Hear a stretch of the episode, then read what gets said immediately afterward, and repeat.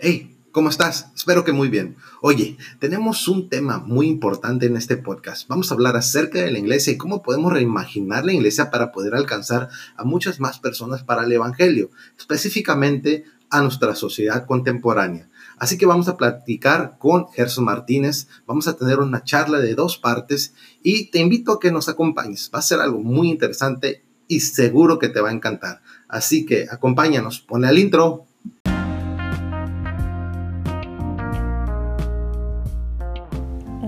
De conversaciones contemporáneas de la fe.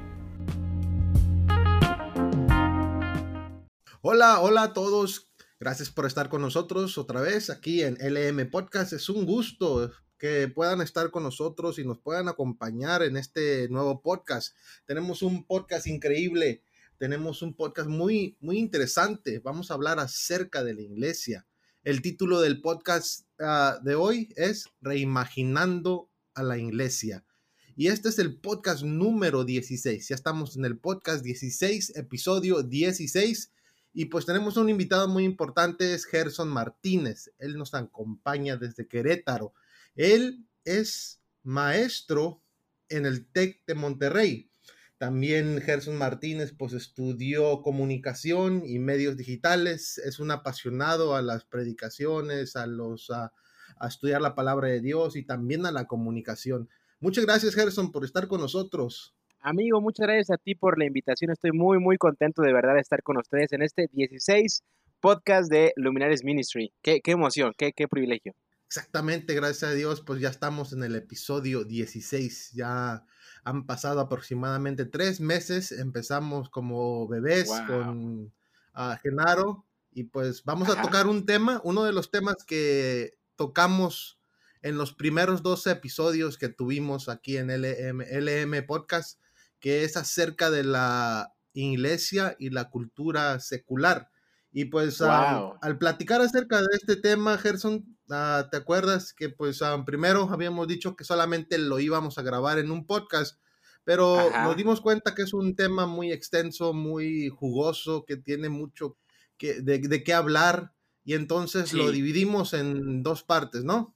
Exacto, así fue, estábamos con, con el yo, ¿no? Que tú hiciste el favor de hacer y de pronto platicando así de manera muy espontánea dijimos, oye, no nos va a alcanzar una, un podcast nada más, tenemos que hablar más y pues ya dijimos, hay que hacerlo en dos partes. Exactamente, lo vamos a dividir en dos partes, vamos a hablar uh, de cosas muy importantes acerca de reimaginar la iglesia, creo que es un concepto muy interesante, algo que tenemos que hacer, algo que pues para poder alcanzar al mundo, para poder predicar el Evangelio, tenemos que analizar profundamente. 100%. Y de hecho, fíjate que a mí me encanta porque te apasiona este tema a ti tanto como a mí. De, hecho, la gente no sabe, tú y yo nos conocimos por Facebook, ¿no? Nos hablamos por Facebook y, y, hasta hace unas semanas, yo creo que una o dos, nos echamos una llamada por teléfono de manera muy, muy casual, como gente que apenas este, está compartiendo ideas y platicamos creo que una hora, ¿no? De esto, pero así sin guion, sin, sin prepararnos y, y bueno, creo que ahora va a estar más bueno ahora que, que hemos preparado eh, un objetivo de la plática. Así es, eso hubiera sido el, primer, el podcast, ¿no? Cuando hablamos, pero mm. ahorita pues vamos a entrar a este tema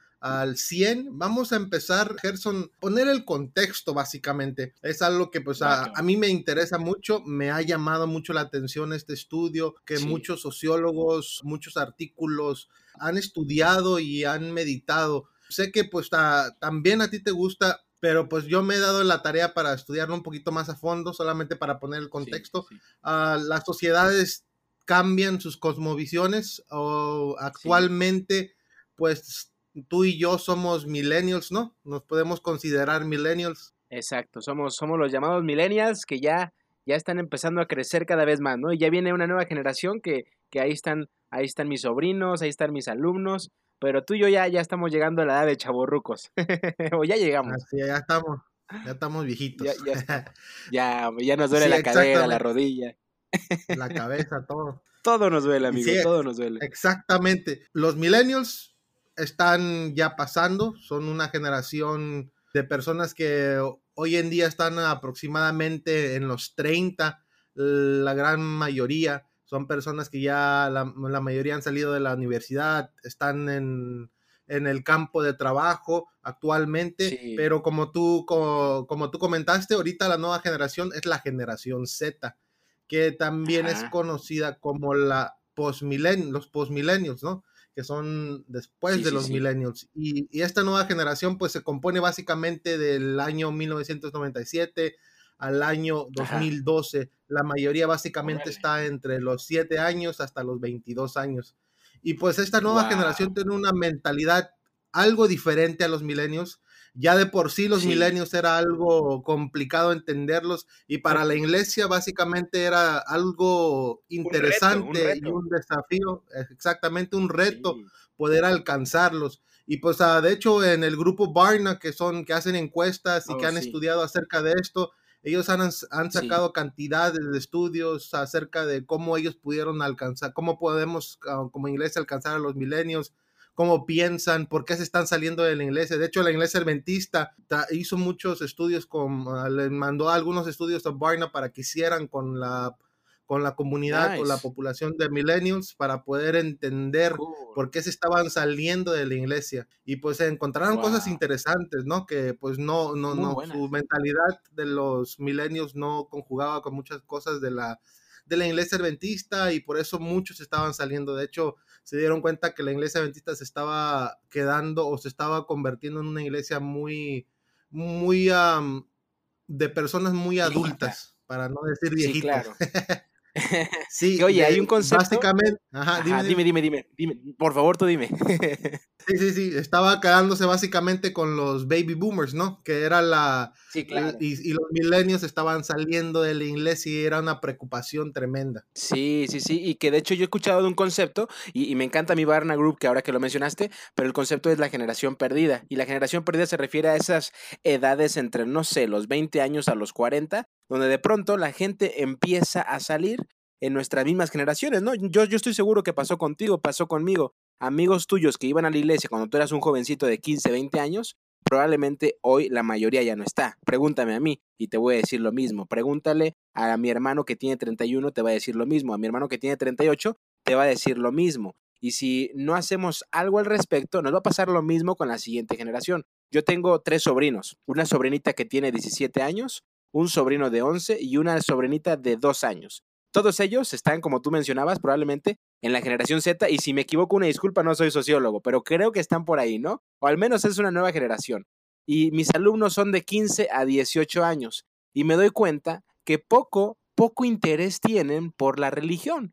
Y no se trata que no fueron educados correctamente. Mi, mi, mi, mi sobrinita que tiene 17 años es hija de mi hermano, que toda la vida estuvo educado en la iglesia, mi papá fue pastor, mi hermano es pastor, el otro, el de la otra edad, yo quiero ser pastor. Y a pesar de ese contexto tan, tan cercano a la iglesia de mi sobrina, yo platico con ella o yo la noto y me doy cuenta que poco interés hay por la vida religiosa. Y es que tiene un problema mi sobrina y es que a lo mejor tiene un problema, eh, un mal espíritu. No, es una persona, un adolescente común y corriente como todas las demás, que poco interés tienen por la religión.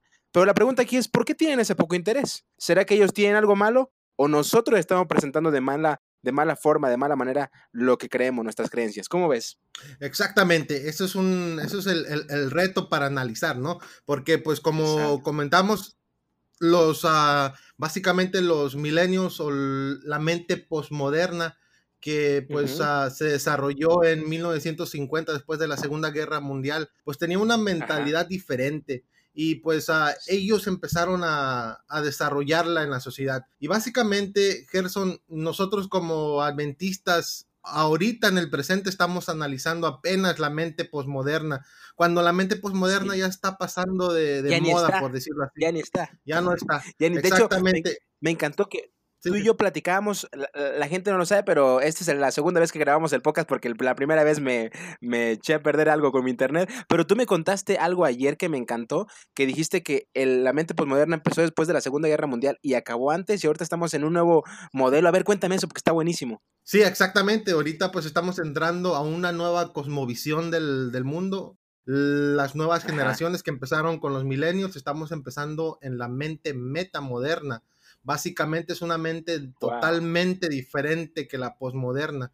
Y pues básicamente, en resumen, junta la mentalidad del modernismo y la mentalidad del posmodernismo. Es una mente que oscila, que cambia de los dos, de los dos lugares. Es pesimista, pero también es optimista. Es algo muy complicado que deberíamos de analizar como, como iglesia para poder comprender a la sociedad, para poder alcanzarlos con el Evangelio.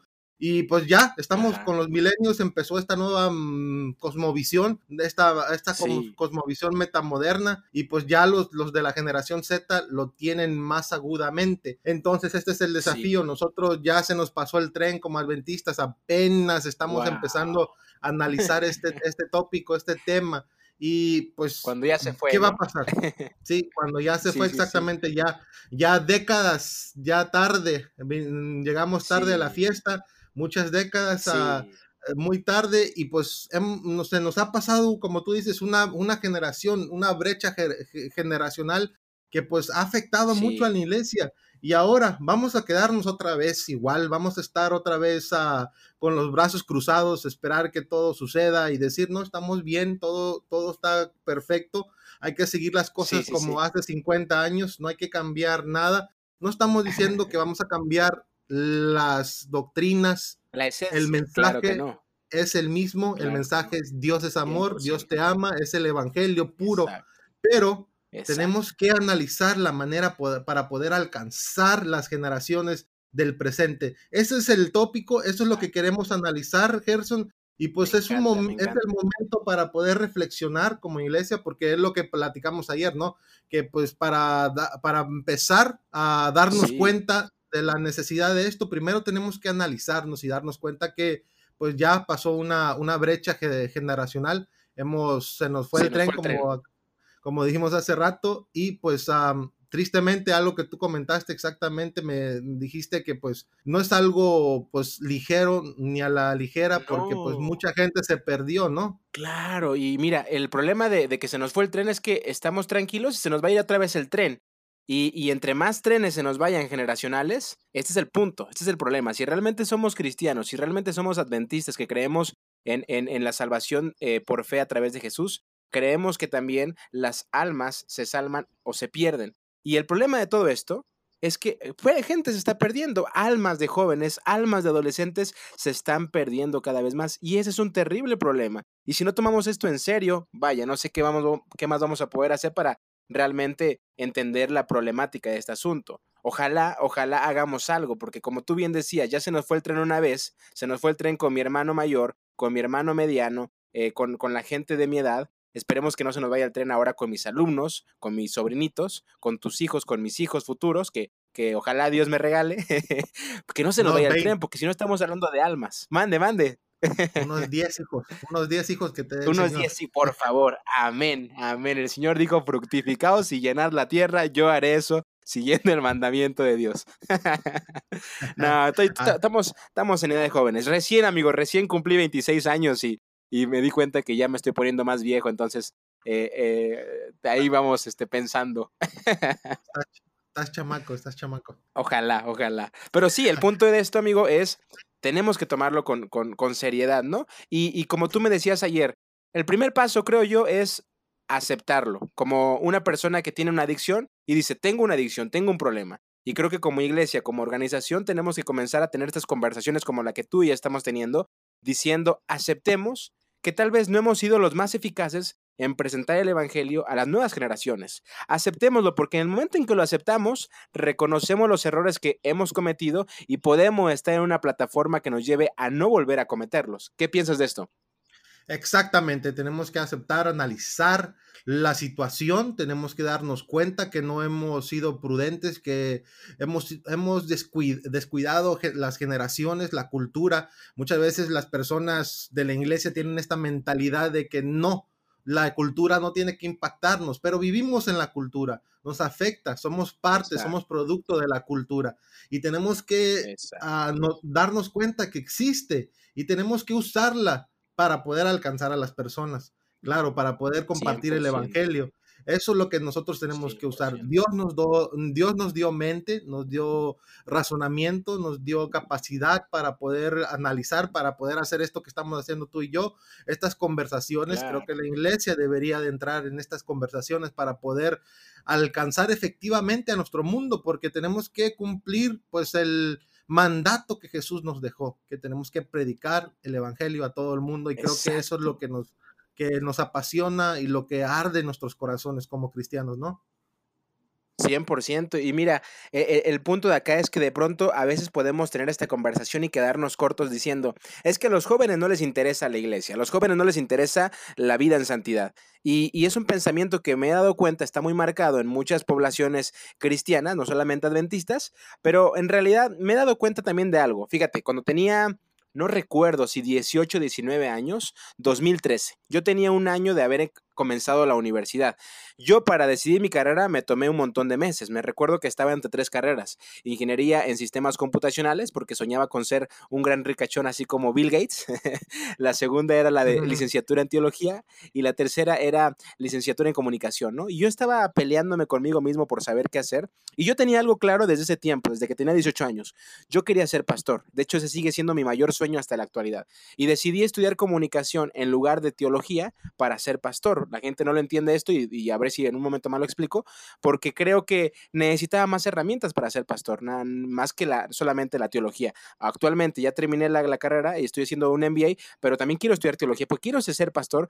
¿Por qué? Porque me pasó esta experiencia eh, que me encantó. Mira, año 2013, todo el año por completo hicimos un grupo de jóvenes en la casa y empezamos a invitar chavos que no eran de la iglesia.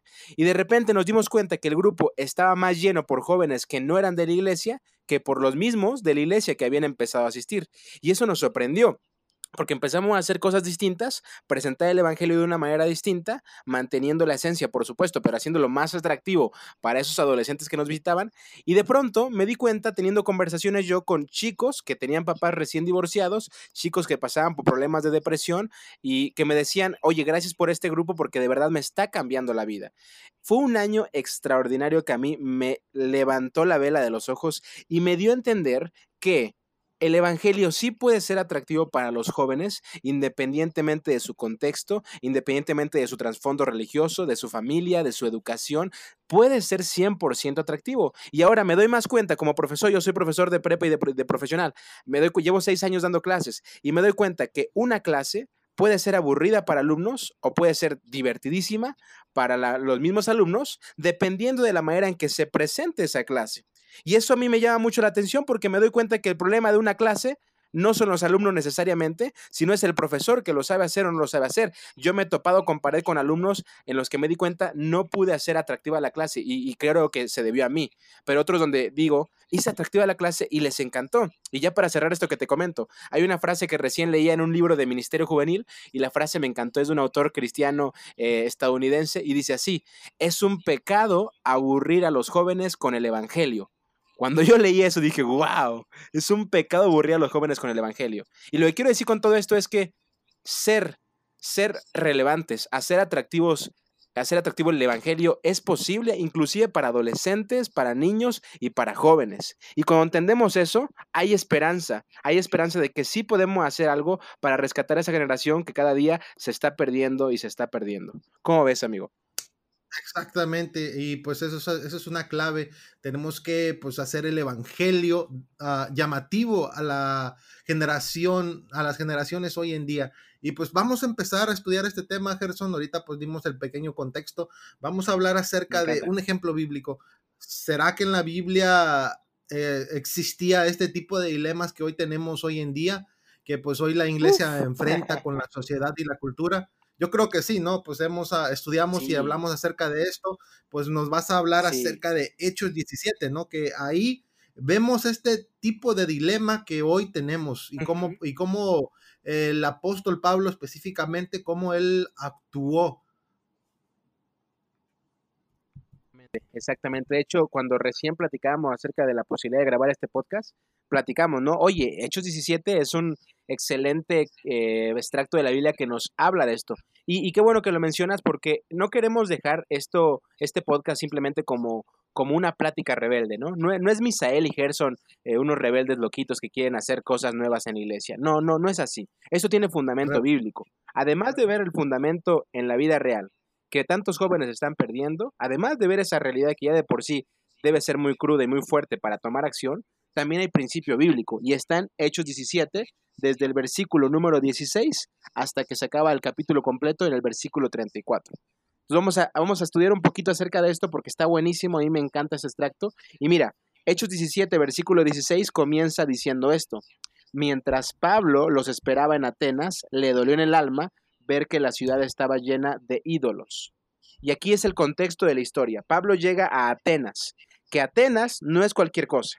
En su tiempo era la capital prácticamente del mundo, ¿cierto? Era la capital llena de ideas, de filosofía, de nueva ciencia. Era lo que hoy podríamos decir Nueva York. O sea, no es, no es lo mismo vivir en, un municipio de Querétaro como en el que yo vivo que vivir en Nueva York. Nueva York está lleno de ciencia, ¿no? En Navajoa. yo no lo dije, tú lo dijiste. Pero no es lo mismo. Nueva York está lleno de ciencia, está lleno de nuevas ideas, de filosofía, nuevos negocios, tecnología. Pablo llega al Nueva York de sus tiempos, donde hay prácticamente 0% de población cristiana que cree como él. Y de pronto nos damos cuenta que en esas grandes ciudades hay poca, poca población que puede creer como nosotros. No quiero decir que no haya cristianos, hay muchos cristianos. Nueva York está repleto de cristianos, pero también hay mucha gente que le pasa en porcentaje que no cree nuestras ideas. Y eso ya nos dice mucho, amigo. ¿Qué piensas de esto? ¿Es posible hablar a lugares donde la religión ya parece que está muerta?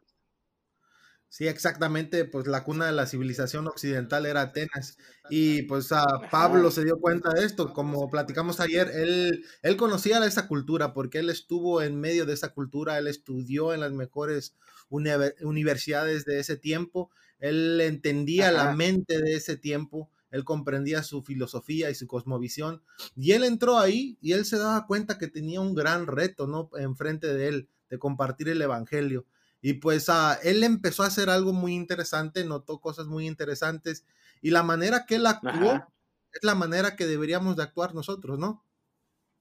Exacto. Y de hecho, a mí me encanta ese versículo 16 que acabamos de leer porque dice que mientras Pablo llegó a Atenas, le dolió en el alma ver que la ciudad estaba llena de ídolos. Y esto es muy importante entenderlo porque nos habla acerca de una carga sincera que Pablo tenía por las almas de esa ciudad tenía una carga sincera. Por eso le dolió en el alma ver a los ídolos. Y esto hay que dejarlo muy en claro, porque de pronto cuando, cuando las personas, nuestros queridos hermanos, empiezan a ver lo que estamos haciendo, empiezan a ver estos nuevos ministerios, nuevas formas de hacer iglesia, de pronto dicen, no, es que Misael y Gerson son unos loquitos que, que les gusta andar, andar de locos. Y podríamos pensar que Pablo llegó a Atenas porque le gustaba eh, este, la vida moderna, la vida, la vida este, secular, pero no, nos dice ese versículo que le dolió en el alma. O sea, el hecho de que prediquemos a gente de Atenas no significa que nos encanta, nos encantan las costumbres de Atenas. Eso es muy importante dejarlo claro. Y de pronto la gente se confunde porque dice, no, es que quieres cambiar la iglesia, cambiar la forma de hacer iglesia porque te gusta este, esa vida, ¿no? Porque te gusta la jiribilla, decía mi mamá que es de Veracruz. Pero no, en realidad no la carga sincera de Pablo nos habla que le importaban las almas. Por eso le dolió en el alma que la ciudad estuviera llena de ídolos.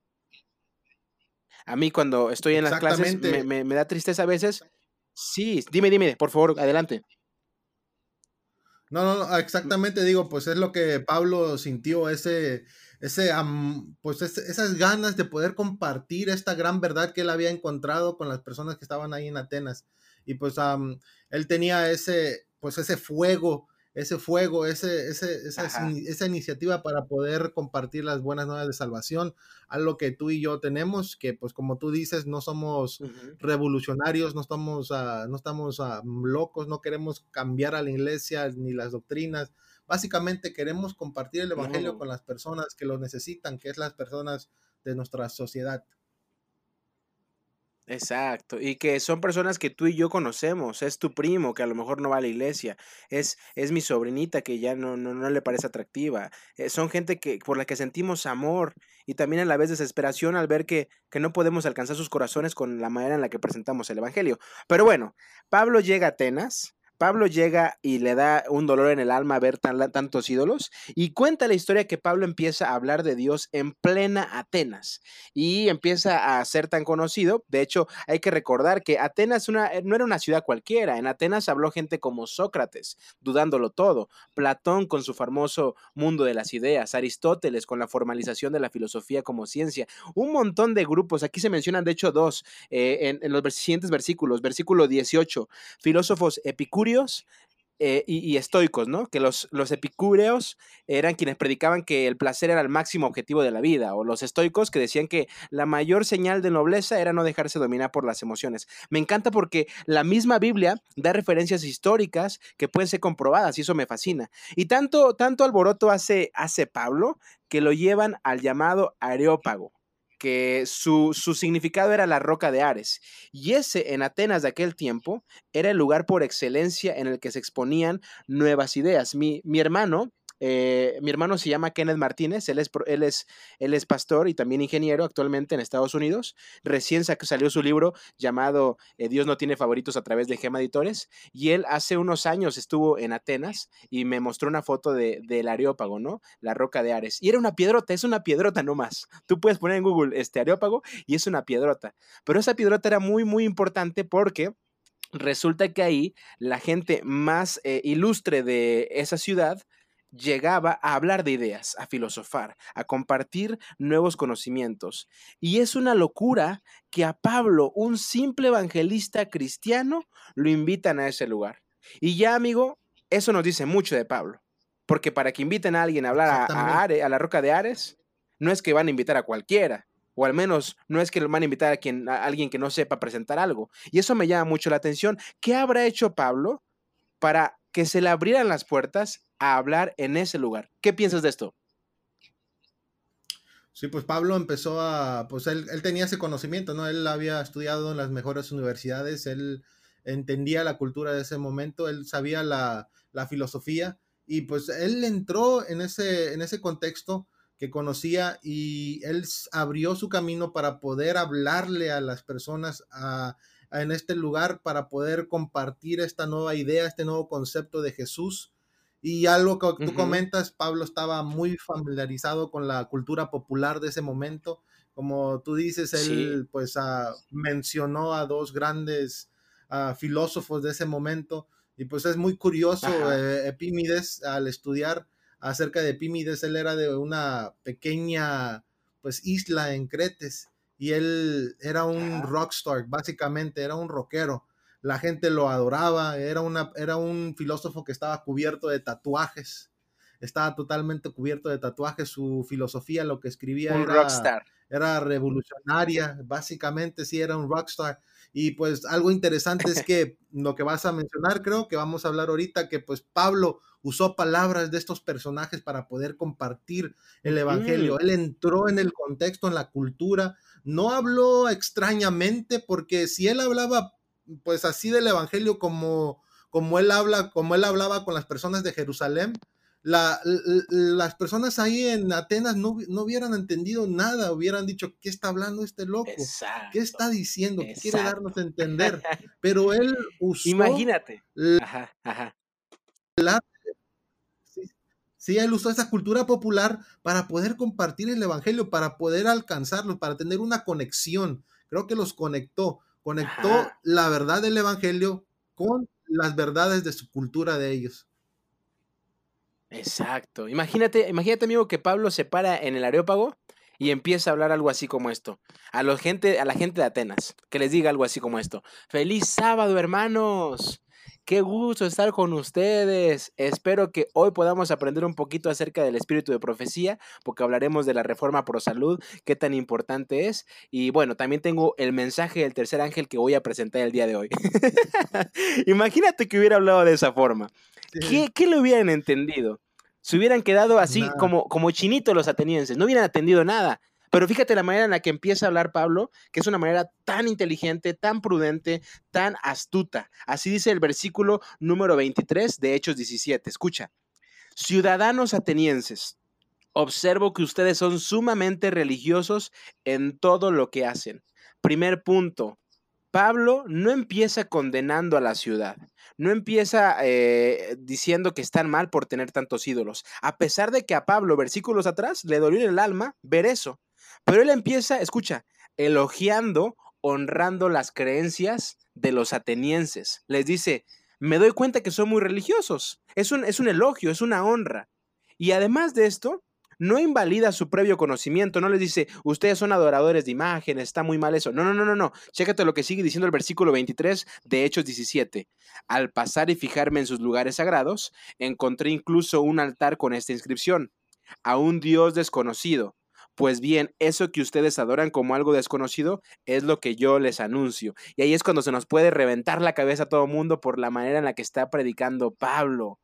El tipo, Pablo, no invalida el previo conocimiento de los atenienses. No, no, no, les dice está mal lo que están haciendo. No, como que presenta una expansión. Es decir, toma una estatua que tenía eh, la ciudad de Atenas para un dios desconocido y lo toma como una expansión para presentar un nuevo conocimiento. No les llama idólatras, ni pecadores, ni adoradores de imágenes, sino que usa la estatua del dios no conocido como una catapulta.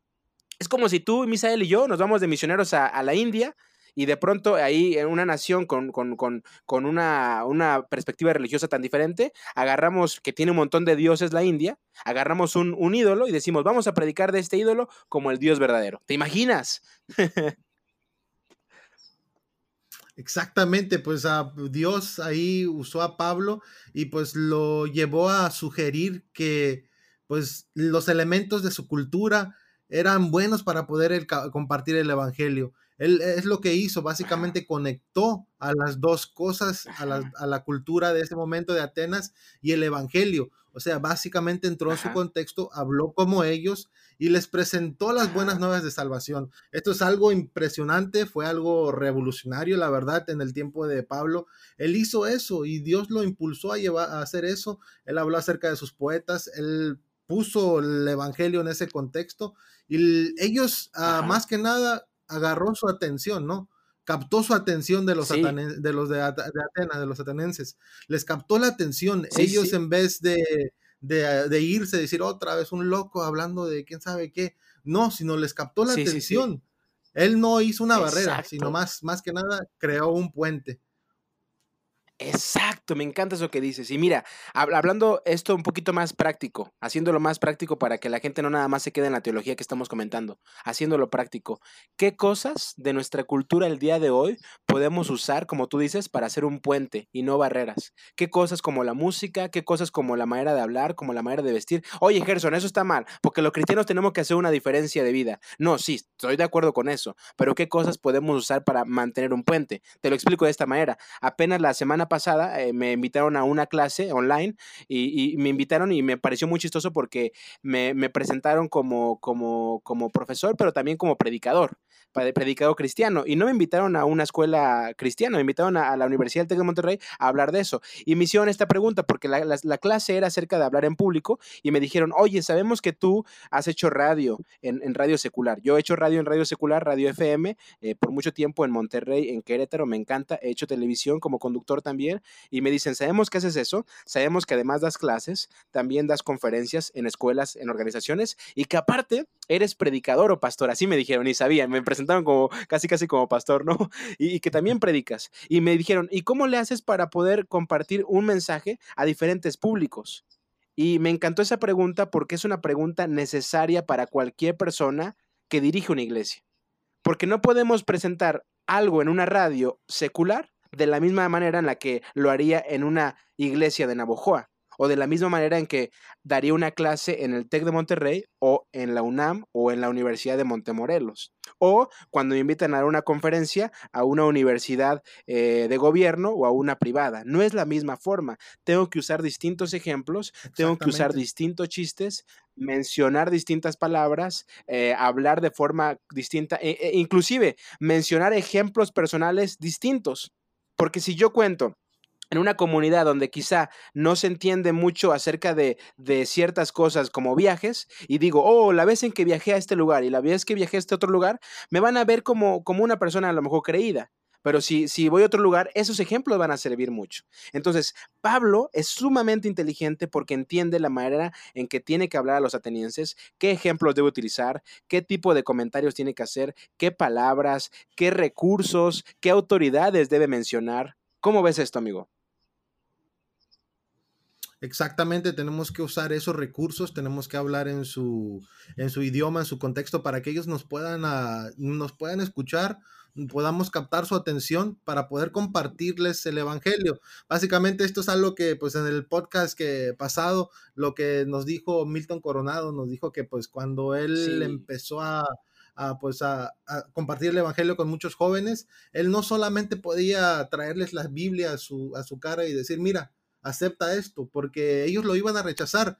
La manera que lo hizo fue a través del arte, les gustaba pues rayar, como se dice en Estados Unidos, a hacer graffiti. Y pues de esa manera él les presentó el Evangelio y empezaron a, a juntarse con él, empezaron a empezar a desarrollar una amistad y en ese momento tuvo la oportunidad entonces de compartirle las buenas nuevas de salvación y muchos de esos muchachos se han convertido. De esa misma manera nosotros lo tenemos que hacer. Nosotros no somos inmunes a la influencia de la cultura. No vivimos en una caja, no, vivimos en, un cuadro. La forma en, lo que, en la que nos vestimos, eh, estamos influenciados por la cultura, nuestro corte de pelo, muchas otras cosas. Somos influenciados por la cultura, entonces tenemos que usar la cultura a nuestro favor. La cultura no tiene que cambiar a la iglesia, nosotros tenemos que usar, tenemos que innovar. algo que estaba escuchando muy interesante acerca de, de, un pues plantador de iglesias muy popular, Rick Warren, dijo que la innovación oh, es agarrar dos cosas totalmente diferentes. Agarrar algo, por ejemplo, como el agua y el aceite y juntarlos y hacer lo que funcione. Eso es innovación. Entonces, algo totalmente diferente, la cultura y la iglesia. Tenemos que juntarla y hacer lo que funcione para poder compartir el Evangelio. Eso es una innovación, eso es un impacto, es lo que tenemos que empezar a hacer. Eso es una, una gran idea.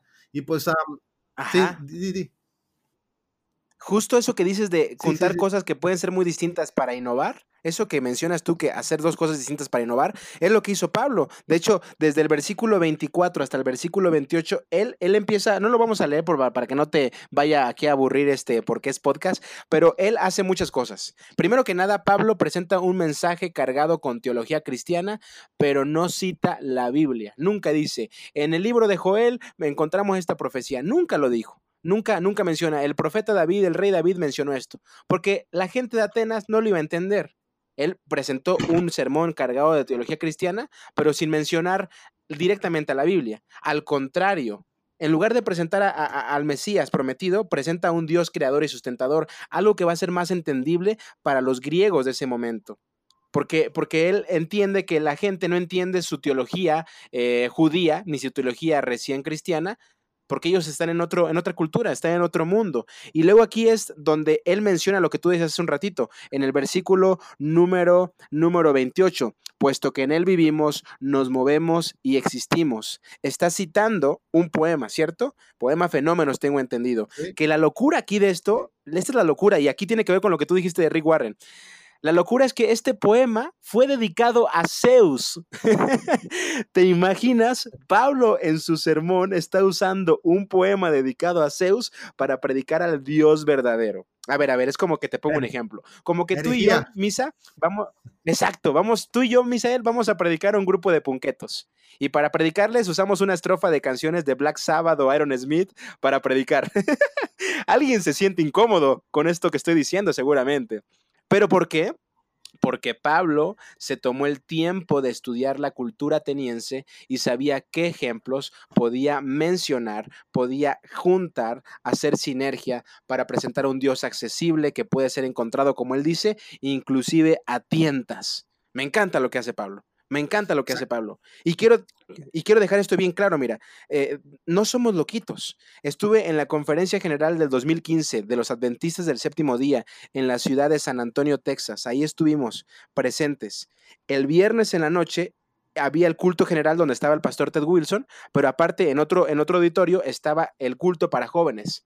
Yo estaba en el culto general pero algo me dijo, vete para el culto de jóvenes. Así que ahí me empecé a caminar, yo solito, yo solito empecé a caminar. Llegué al culto para jóvenes de la Conferencia General de los Adventistas del Séptimo Día. Querido amigo Misael, querido amigo que me escuchas, era otra iglesia era otra forma de hacer iglesia. La música era 100% distinta, la manera en la que predicaban los pastores que estaban ahí y que de hecho eran los pastores de la misma conferencia general que dirigen a los jóvenes, era la muy distinta la manera en que predicaban, el dress code era muy distinto, las formas, yo me quedé sorprendido. Y me acuerdo de cuando vi la música, cuando vi la manera de predicar, cuando vi tantos jóvenes adventistas reunidos ahí adorando con una pasión extraordinaria, levantando sus manos, eh, pastores haciendo lo mismo. Yo dije, wow, no lo puedo creer, no estoy loquito. La iglesia adventista entiende esto. La iglesia adventista está comprendiendo que se necesita una manera de hacer iglesia para nuevas generaciones.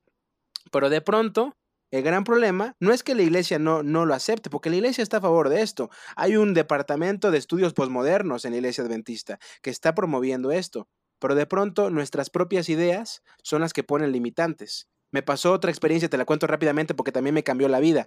Estuve por un tiempo eh, residiendo eh, un breve tiempo en la ciudad de Madrid eh, y en Madrid empecé a asistir a una iglesia adventista que se llama Cero. Esta iglesia adventista fue puesta por la misma conferencia general, es decir, la dirección completa de los adventistas, porque es una iglesia que tiene como objetivo llegar a las personas de la ciudad que no tienen un trasfondo religioso te voy a decir algo para que con esto te deje todo claro. La manera en la que hacen iglesia en cero, que de hecho tengo algunos amigos ahí, ahí está el pastor Daniel, perdón, eh, Jonathan Contero, que de hecho también apoyaba mucho el pastor Daniel Bosquet, que es una persona muy conocida, es el, el, pastor que hace los videos de la verdad en dos minutos. Tengo a mi amigo Juan Marcos Fustero, que es el líder de adoración ahí. La manera en la que ellos hacían iglesia es una locura porque está repleta de jóvenes. El día, eh, recuerdo que yo recibí el año 2017 eh, en esa iglesia porque de la noche del 31 de, diciembre del 2016 al 1 de enero del 2017 hubo, hubo toda una noche ahí en la iglesia, hicieron como una, una especie de fiesta y yo me la pasé ahí. Yo me sorprendí que el más viejo era yo. Todos los demás eran más jovencitos que yo y todos eran jóvenes que se sentían enamorados de esa iglesia de la manera en que estaba creciendo esa iglesia, cómo les presentaban el Evangelio en esa iglesia. Para no hacerte el cuento tan largo, cuando yo llegué, tengo entendido que esa iglesia tenía como seis meses de haber comenzado. Comenzaron cuatro o cinco personas poquititas. Para la fecha en que yo llegué, ya, mm, si, no te exagero, eran como al menos 60 personas. Y para cuando yo me fui, recién platicaba hace poquito con mi amigo Juan Marcos Fustero, eh, eh, me decía que la iglesia está creciendo. Es, un, es una cosa extraordinaria cuando tú te das el tiempo de estudiar una cultura para saber cómo conectar con esas personas y lo más importante, presentar a Jesucristo que salva vidas. ¿Cómo ves? Exactamente.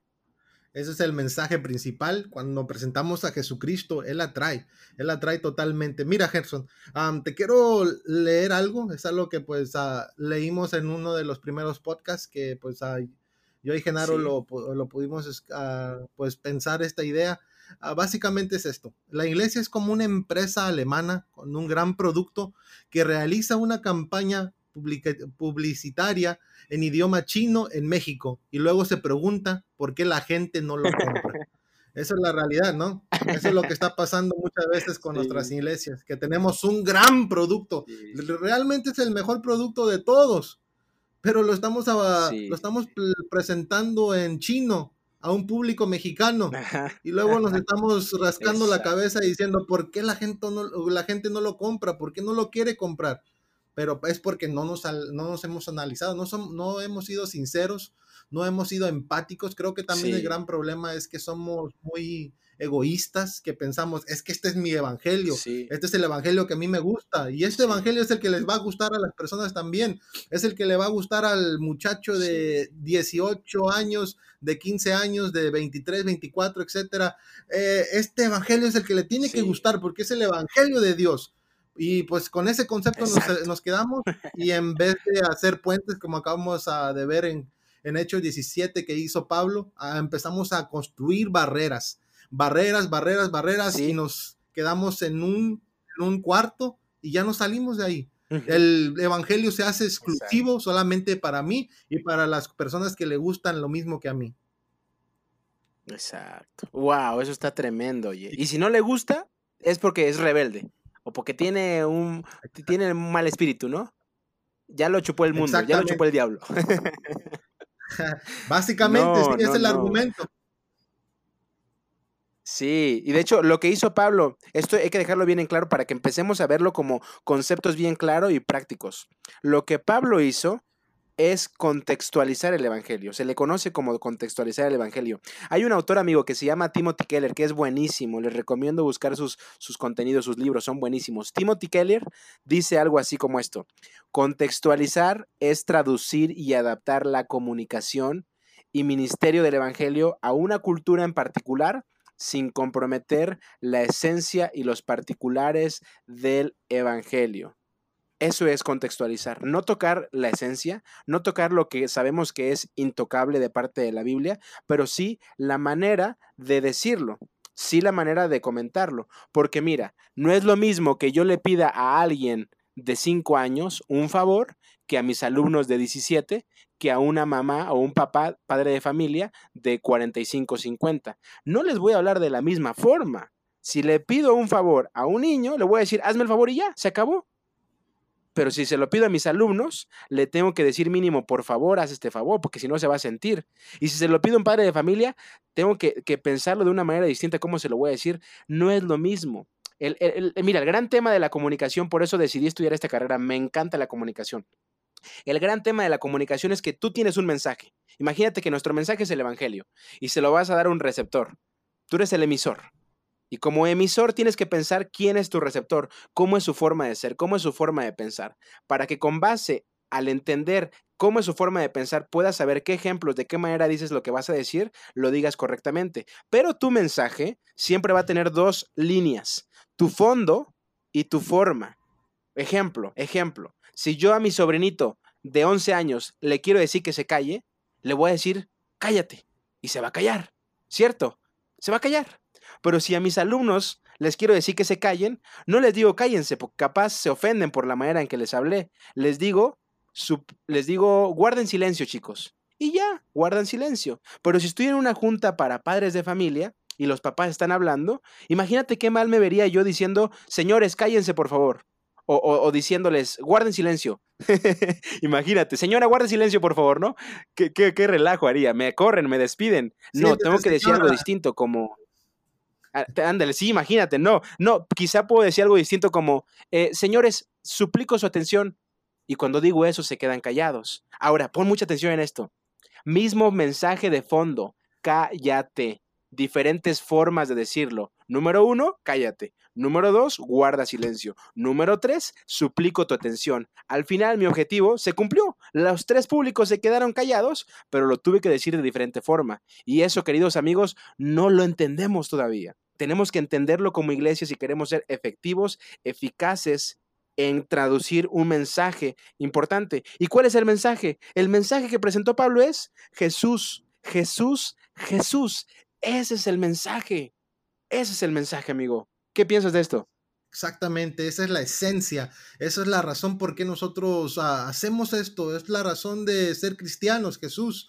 Básicamente es la esencia total. Muchas veces, pues como acabamos de comentar, por egoísmo quizás, no sé, ah, quizás también porque nos hemos cerrado a nuestra mente, hemos vivido en una, en una caja, hemos vivido en cuatro paredes y pues no nos damos cuenta que existen personas allá afuera que necesitan del Evangelio, pero nosotros necesitamos verlo a los ojos, tenemos que ser empáticos con ellos, tenemos que comprender quiénes son, tenemos que escucharlos, porque muchas veces nosotros como cristianos solamente hablamos, hablamos y hablamos y nunca escuchamos, nunca vemos a las personas a los ojos, solamente queremos que ellos nos respondan lo que nosotros queremos escuchar, más no escuchamos y entendemos y comprendemos y amamos. Creo que eso es la esencia de total del Evangelio. Hemos construido muchas cosas que no son Evangelio. Hemos ah, quitado de un lado ah, del centro del Evangelio a Jesús y hemos puesto doctrinas tras doctrinas. Y creo que sinceramente, Gerson, y creo que a lo mejor tú estarás de acuerdo conmigo, que nos, como iglesia, aquí en México y quizás en otras partes también, nos hemos dedicado mucho tiempo en debatir que si ir, ir con corbata o jeans a la iglesia está bien, o usar guitarras o tambores o pianos o órganos está bien, o hacer programas formales o informales está bien. Nos hemos desgastado con esa, con, con esa problemática, con ese dilema. Y pues estamos perdiendo, como dijimos al principio, estamos perdiendo a tantos jóvenes, a tantos muchachos, por estar ahí peleando con, con estos temas, estar luchando con esta temática, cuando eso no es lo que Dios quiere, cuando eso es lo que Satanás ha querido y nos ha distraído tanto para poder llevar la verdad del Evangelio a estas personas que lo necesitan. ¿Y sabes cuál es el gran problema, amigo? Que mientras tú y yo peleamos, mientras yo te digo que no debes ir a la iglesia con jeans y tú me dices que sí, mientras yo te digo que a la iglesia solamente se tiene que tocar el piano y el órgano y tú me dices que no, que también se vale la batería, la guitarra eléctrica, mientras tú y yo peleamos por eso, el problema es que mis alumnos, mis sobrinos, mis sobrinas, mis primos jóvenes se están perdiendo y les parece más absurda cada vez la vida religiosa. Porque ellos lo que quieren es paz, como cualquier ser humano, amor, como cualquier ser humano. Y llegan a una iglesia y se dan cuenta que hay todo menos amor, menos paz, solamente puro pleito. ¿De verdad crees que va a ser atractivo? No lo va a ser. Y de verdad es una tristeza que, actuemos de esa manera. Es una verdadera tristeza. Yo, yo te, estoy sincero. Cuando empecé a, comprender esta, esta, nueva forma de hacer iglesia, yo era, yo era un. Yo me peleaba con la gente. No, no, no, no, no a tal punto, pero discutía porque creía que esto era algo importante. Pero hubo un momento, hasta hace poco, no te, soy, no te, no te miento. Yo creo que máximo hasta hace cuatro años. que dije, no, no vale la pena estar peleando, porque mientras trato de discutir eh, conversaciones teológicas y que si la Biblia y que, y que si la música correcta y que si no sé qué y que no sé cuánto, gente se está perdiendo, gente que podría ayudar. Y francamente, si somos muy sinceros, nos vamos a dar cuenta que esto tiene que ver más con nosotros que con, que con si es la verdad o no la verdad. Hace poquito estaba con unos niños, estaban dos chiquititos, bien lindos, los quiero mucho, me encantan los niños. Y ellos dos me cayeron muy bien, te cuento rápido la experiencia. Y la niña estaba sentadita porque estábamos a punto de tener un culto un culto en una casa, ¿no? Para, para hablar de, Dios y leer la Biblia, etc. Pero el niño estaba en otra silla, pero desparramado así, súper mal sentado, ¿no? Y la niña, que no me acuerdo la edad, pero chiquitita, la niña le dice al niño así, niño, siéntate bien, porque Dios quiere que los niños nos sentemos correctamente. y cuando yo escuché eso me morí de la risa, porque yo dije, ¿en qué momento esta niña leyó en la Biblia que Dios quiere que los niños se sienten correctamente. ¿En qué momento la niña recibió una profecía de parte de Dios que le dije al niño que se siente correctamente? Y esto es muy chistoso, amigo, en niños de 5, de 10, de, de, de 10 años. Pero esto ya no es tan chistoso cuando te encuentras con un adulto de 20 años, de 35, de 50, que ya es líder de iglesia, es anciano, y que dice, niño, Dios quiere que se toque solamente este tipo, este tipo de música.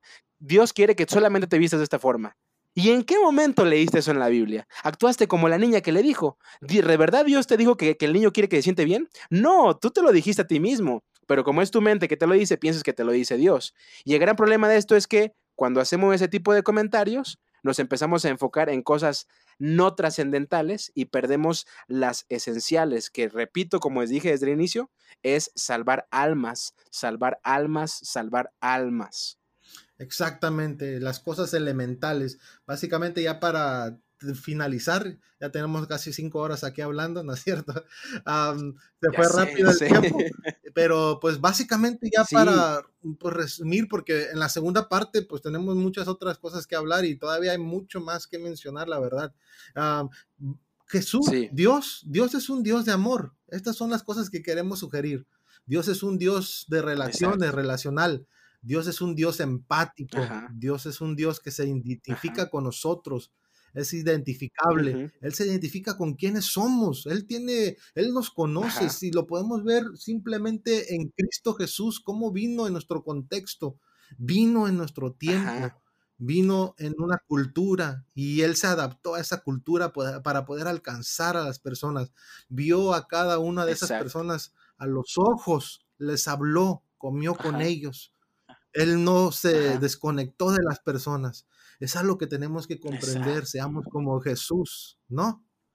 Exacto, exacto. Él, Jesús es el mayor ejemplo de contextualización del Evangelio. Un Dios que no tiene necesidad de llegar a nuestro mundo, a nuestro mundo degradado, horrible, pero que decidió contextualizarse a sí mismo, hacerse carne y venir con nosotros. Y la gran pregunta, amigo, ya para cerrar de mi parte, la gran pregunta, Pablo. Pablo, está bueno, nos enseñaste a contextualizar el Evangelio, nos enseñaste a usar ejemplos raros para predicar a gente que no tiene trasfondo religioso. Pero Pablo, ¿de verdad te funcionó eso? ¿Te funcionó como a Pedro en Hechos 2, que cuando predicó, 3.000 personas se bautizaron? Y Pablo nos responde a ti, a mí y a cualquiera que, persona que escuche este podcast. Escucha lo que nos responde Pablo en Hechos 17, versículos 33. En ese momento Pablo salió de la reunión del Areópago y algunas personas se unieron a Pablo y creyeron. Entre ellos estaba Dionisio, miembro del Areópago, también una mujer llamada Damaris y otros más. ¿Funcionó Pablo o no funcionó? Claro que funcionó personas creyeron y comenzaron a seguir a Jesús. Oye, pero no fueron tres mil como en Hechos 2 con Pablo. No, no fueron tres mil, porque hay que ser sinceros. Predicar en un Areópago es más complicado que predicar a un pueblo judío que está en la fiesta del Pentecostés, pero aún así funciona y la gente va a creer cuando presentemos de manera correcta el Evangelio, de manera atractiva, presentando a Jesús. ¿Cómo ves, amigo? Exactamente, y eso lo la plática de pues de este podcast cómo reimaginar la iglesia, cómo poder pues cambiar muchos conceptos que quizás teníamos o que tenemos de cómo hacer la iglesia. Yo entiendo, y esto es lo que, lo que platicamos, cada quien tiene pues un viaje diferente, cada quien está aprendiendo de manera diferente y Dios es muy empático con nosotros. Uh, quizás la persona que está escuchando esto sea algo nuevo, sea algo que no habían escuchado, sí. algo diferente, pero pues Dios sí. nos está dirigiendo a poder impactar nuestra sí. sociedad hoy en día, a poder ser luz, a poder ser sal, Ajá. a poder impactar a nuestra sociedad, a las personas que necesitan el Evangelio. Y creo que es un gran reto hoy, en este momento, el impactar a la cultura contemporánea porque muchas veces, porque realmente nos hemos olvidado de ella, nos hemos alejado de la cultura contemporánea, de los milenios, de la generación Z, de los que estudian en las universidades, como tú sabes muy bien. Hay mucha gente, muchos jóvenes sí. que pues, están en las universidades y necesitan comprender el Evangelio, pero nos hemos olvidado de esa parte de la, de la, de, de la población y nos hemos concentrado en otra parte, en, en otra parte de la población mexicana, uh, hablando específicamente aquí sí. en nuestro país pero hay otras personas, sí. hay personas que necesitan ser alcanzadas con el Evangelio y eso es nuestra misión, eso es nuestro propósito en esta vida, así que lo tenemos que empezar a hacer. Y esta plática está iniciando esta conversación, esta conversación que podemos empezar a pensar, a meditar y pues queremos que ustedes sean parte sí. de esta conversación igual. Por favor, por favor que nos escriban, amigo, que nos escriban para ver qué, qué piensan, qué comentan, qué comparten, qué ideas tienen. Sería buenísimo seguir con esta conversación. Apenas en octubre del año pasado estuvimos eh, en la iglesia, en una iglesia de México, Narvarte, en un evento llamado Conferencia Encuentros. Ahí me tocó la oportunidad, gracias a Dios, de compartir dos prédicas eh, en este congreso que era, era sobre este punto. Y fue una experiencia maravillosa ver que tantas personas están entendiendo esta necesidad de predicar el Evangelio de manera atractiva, de manera contextualizada, que me llena de esperanza, amigo. Me llena de esperanza que la iglesia adventista lo sabe, me llena de esperanza que cada vez más personas están entendiendo esto me llena de esperanza porque tengo sobrinos, alumnos y sé que voy a tener hijos que van a tener, si Dios me lo permite, claro está, que van a necesitar un evangelio contextualizado y entendible, relevante. Exactamente, este es el evangelio que necesitamos, es el evangelio que necesita el, nuestro mundo hoy. Y pues eh, queremos invitarlo a que sean parte de esta conversación, como dijo Gerson, por favor escriban en nuestro sitio en nuestro sitio web o si no en nuestras redes sociales, ahí en Facebook, Luminares Ministry. Y pues queremos conocer qué ustedes piensan acerca de este tema para poder uh, hablar de eso en el próximo podcast que vamos a hacer. Um, por favor, queremos conocer su opinión, queremos con, uh, saber qué opinan de, este, de esta temática de reimaginar la iglesia queremos que sean parte de la conversación para que nosotros igual podamos juntos, unidos, podamos plantear, podamos hacer estrategias para poder impactar a la cultura contemporánea. Bueno, Gerson, muchas gracias por estar con nosotros y pues vamos a, a seguir con esta plática en el próximo podcast. ¿Cómo, cómo, cómo qué, te pareció esta, esta, experiencia? Me encantó, amigo. Muchas gracias de verdad por la invitación. Fue un privilegio estar contigo. Estoy emocionado por el siguiente podcast porque les aviso a la gente, va a ser más práctico. Este fue como medio teórico, ¿no? Este, acá filosofando sobre lo que dice la Biblia. Pero el siguiente podcast va a estar mucho más práctico. Vamos a dar puntos claros para comenzar a reimaginar la iglesia de manera práctica. Daremos muchos ejemplos, algunos personales, otros de iglesias con las que estamos familiarizados va a ser increíble. Y mientras tanto, escríbenos, búscanos, ahí me encuentran como Gerson Martínez ahí en Facebook. Eh, y encantado de, de, conocer nuevas personas, de conectar y platicar de ese tema. Muchas gracias por la invitación, amigo. Un gustazo. Igualmente, Gerson, muchas gracias y saludos a Genaro donde quiera que estás. Genaro, te quiero mucho. Levántate ya de tu cama. y pues ya, vamos a terminar. Ah, síguenos en nuestras redes sociales, ahí en Facebook, en Instagram y también en Twitter ahí como Luminares Ministry y también en nuestro sitio web www.luminaresministry.org. Y pues gracias por estar con nosotros. Por favor, no olvides de escribirnos y hasta luego. Adiós, Gerson. Nos vemos, amigo. Estamos a la orden. Cuídate mucho. Bye bye. bye bye. Hasta luego a todos.